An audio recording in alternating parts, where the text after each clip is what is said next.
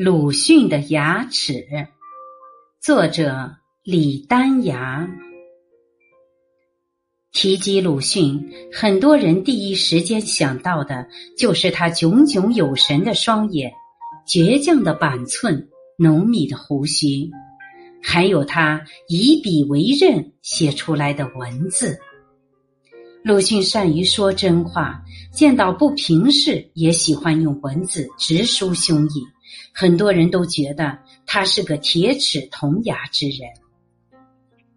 没错，在文学和文化界，鲁迅的确是铁齿铜牙。可在现实生活中，他本人的牙齿并不怎么好。因为遗传，鲁迅继承了父亲周伯仪的牙齿病。这造成他牙齿的先天不足，他自己也曾经说过：“我从小就是牙痛党之一。听说牙齿性质的好坏也有遗传的，那么这就是我父亲赏给我的一份遗产，因为我父亲的牙齿也很坏哦。如果单纯是遗传，也没有什么。”后天的变故也让鲁迅的牙齿接二连三的蒙难。一九二二年，鲁迅参加了祭孔典礼之后，坐黄包车回去，在路上发生车祸，整个人飞了出去。当时他的手插在兜里，来不及采取应急措施，不幸脸着地了，摔掉了两颗门牙。鲁迅说：“我的手在袋里，来不及抵挡，结果只好与地面接吻了，以门牙为牺牲了。”鲁迅摔掉门牙之后，吃东西自然十分不方便，这两颗门牙到第二年才补上，当然用的是义齿。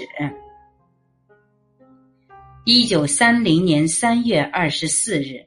因为牙齿疼痛难耐，鲁迅找到自己的医生好友，拔掉了病坏的牙齿。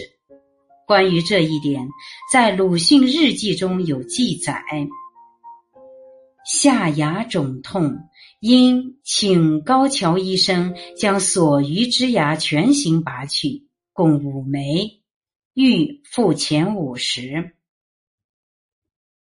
自此之后，鲁迅就靠义齿过活了。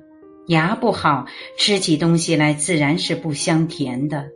所以，鲁迅晚年瘦骨嶙峋与牙齿不好也有很大的关系。鲁迅的骨头很硬。但硬汉也有其柔弱的一面，这种柔弱不仅体现在他对待朋友春风般的温情，还体现在他牙齿的脆弱上。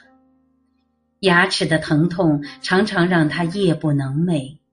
据资料记载，他曾经多次做刮齿，这就是去除牙结石的一种小手术，也就是像我们今天的洗牙。不好的生活习惯也为鲁迅的牙齿问题埋下了祸根。鲁迅常常写文章到深夜，熬夜伤身体，加之他有午夜吃甜点的习惯，这对牙齿非常的不好。比如，他就喜欢吃蜜糖酱做成的萨琪玛，还有在《弄堂生意古今谈》一文中，他提到的一种糕点叫。玫瑰白糖轮较高，甜食对牙齿的危害不言而喻。牙齿问题并没有让鲁迅的精神劲头有所衰减，也没有让他以文字为头枪和匕首的斗志有丝毫的减损。